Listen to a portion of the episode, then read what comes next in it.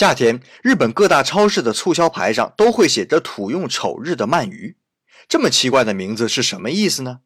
其实就是提醒人们要在土用丑日这一天吃鳗鱼。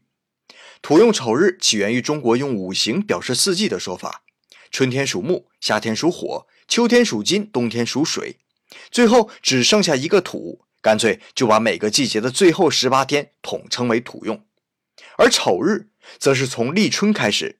每天用地支的子丑寅卯循环排列，所以土用丑日指的就是每个季节最后十八天中的丑日。